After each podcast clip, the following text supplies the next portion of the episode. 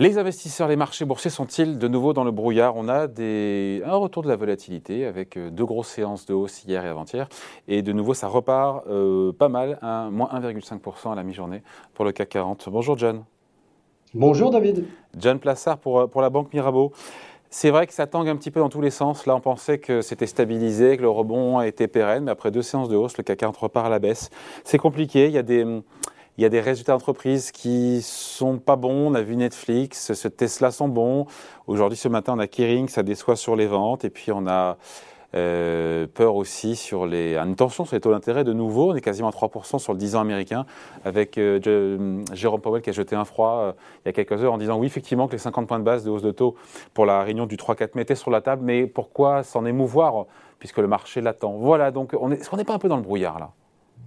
Oui, clairement, euh, on est en train de voir qu'il y a deux forces euh, très fortes qui sont en train de, s'entrechoquer. Je dirais, vous l'avez dit à gauche, c'est la question monétaire. Hein. Vous avez parlé de la Banque centrale euh, américaine avec Jérôme Powell, et il faut noter que le dernier membre qui était Dovich, donc Colombe, qui lui était pas très agressif, a dit hier avec Jérôme Powell que les trois choses sur lesquelles il fallait se focaliser, c'était l'inflation, l'inflation et l'inflation. Donc on voit vraiment que c'est un, c'est un, c'est consensuel aux États-Unis. Et en Europe, d'un autre côté, on voit que même Christine Lagarde hier l'a dit du bout des lèvres. Mais la majeure partie de, euh, des membres de la BCE bah, disent qu'évidemment, il faut normaliser plus rapidement que prévu parce que cette inflation, même si on a déjà parlé tellement de fois, David, même si elle est tirée par les prix de l'énergie, eh bien, euh, à un moment ou à un autre, eh bien, il faut quand même le combattre. Donc ça, c'est d'un côté ces interrogations avec évidemment la crise, euh, la guerre en Ukraine.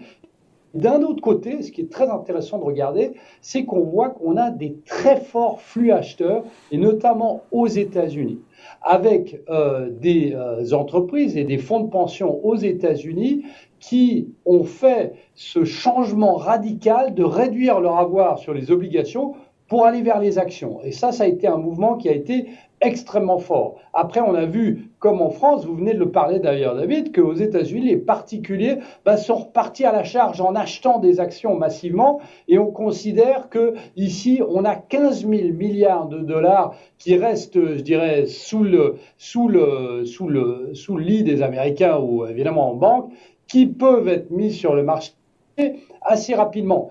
Et après, eh bien, évidemment, on est dans une situation où fondamentalement, eh bien, les, euh, jusqu'à aujourd'hui, les bases économiques euh, sont assez solides, notamment aux États-Unis. Si euh, la guerre ne devait pas durer beaucoup, beaucoup plus longtemps, eh bien, en Europe, on a toujours des bases qui sont assez solides hein, économiquement. On a vu ce matin avec les PMI européens qui étaient au-dessus des attentes. Et puis, on est sur un retour, évidemment, de euh, la euh, après euh, Covid. Donc on voit ici que, comme je disais, on a deux forces qui sont très importantes et qui s'entrechoquent actuellement.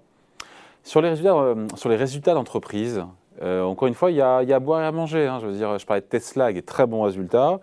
On a vu la violence du choc sur Netflix, qui a perdu 35% quand même avant-hier. Kering aujourd'hui qui déçoit sur, sur ses ventes. Quelle grille de lecture on a des résultats d'entreprise à la fois en Europe et aux États-Unis? Bah, écoutez, il faut surtout pas décevoir. On l'avait vu euh, sur Netflix, vous dites que les résultats étaient très mauvais. Ils n'étaient pas si mauvais que ça. C'est surtout, la, les, les, ils ont perdu quelques membres, mais si vous regardez, c'est assez normal, je dirais, avec la progression fulgurante qu'on a eue. Donc c'est un, un, peu en dessous des attentes, des estimations des analystes. Oui, mais est-ce que ça mérite, pardon John, John, je vous coupe, ça mérite 35% de baisse du titre, du cours de l'action? non, non, bien sûr que non, mais vous savez, si vous regardez l'évolution du S&P 500 notamment, et l'évolution, ce qui est assez, euh, assez drôle, l'évolution de Netflix, Netflix avait fortement, évidemment, avait euh, connu une progression absolument folle par rapport au S&P 500, et avec la baisse des 40%, des 35% qu'on vient d'avoir, on est quasiment au même niveau, donc euh, la progression est quasiment la même que le S&P 500. Donc je dirais que c'est un, une remise à niveau, c'est aussi potentiellement un changement de paradigme, puisque vous avez vu aussi que Meta, Facebook, eh bien, était aussi, euh, a aussi été sanctionné. Donc on voit que les FANG, qui étaient les grands vainqueurs des, des, années précédentes, et notamment la période Covid, eh bien, sont sanctionnés. D'un autre côté, en Europe, si on prend Kering, eh bien, les résultats sont assez bons. Mais on voit Gucci, qui est vraiment le navire amiral de euh, Kering, était un peu en dessous des attentes. Donc on voit que sur ces résultats, il faut surtout pas décevoir, sinon la sanction est très importante. Qu'est-ce qui va driver encore une fois à court terme, puisqu'il y a ces forces contraires, encore une fois, la guerre qui est en toile de fond, euh, les mouvements, l'accélération des hausses de taux à venir des banques centrales, en tout cas de leur euh, resserrement monétaire, surtout aux États-Unis. Euh, je crois que c'est Nomura qui évoque possiblement 75 points de base sur juin et sur juillet de hausse de taux, ce qui serait, ce qui serait évidemment, non mais c'est une hypothèse évidemment, mais ce qui serait du jamais vu depuis 1994. Pour l'instant, les marchés ont anticipé 50 points de base lors des six prochaines réunions ou pas? Euh, non, lors des trois prochaines réunions, c'est ce qui est attendu. On, attend encore 10 hausses de taux. Alors, ce qu'il faut, faut voir, c'est que le risque, au-delà de, du risque dramatique de la guerre, du risque politique, du risque de la décroissance chinoise, etc.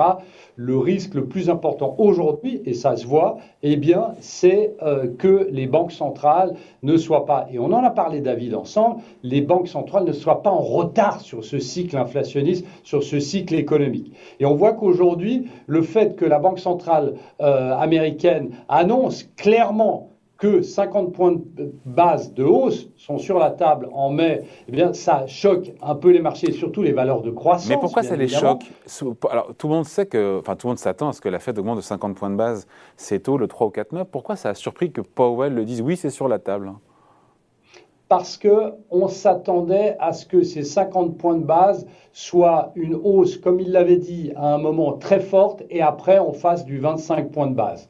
Et là, en fait, on est en train de se rendre compte que on va devoir, les États-Unis vont devoir monter leur taux beaucoup plus rapidement que prévu. Et on sait très bien que dans un marché, pour ne pas choquer le marché, il faut que ça se fasse de manière pérenne et surtout de manière très calme pour qu'il n'y ait pas un choc sur les marchés. Là, c'est un peu différent.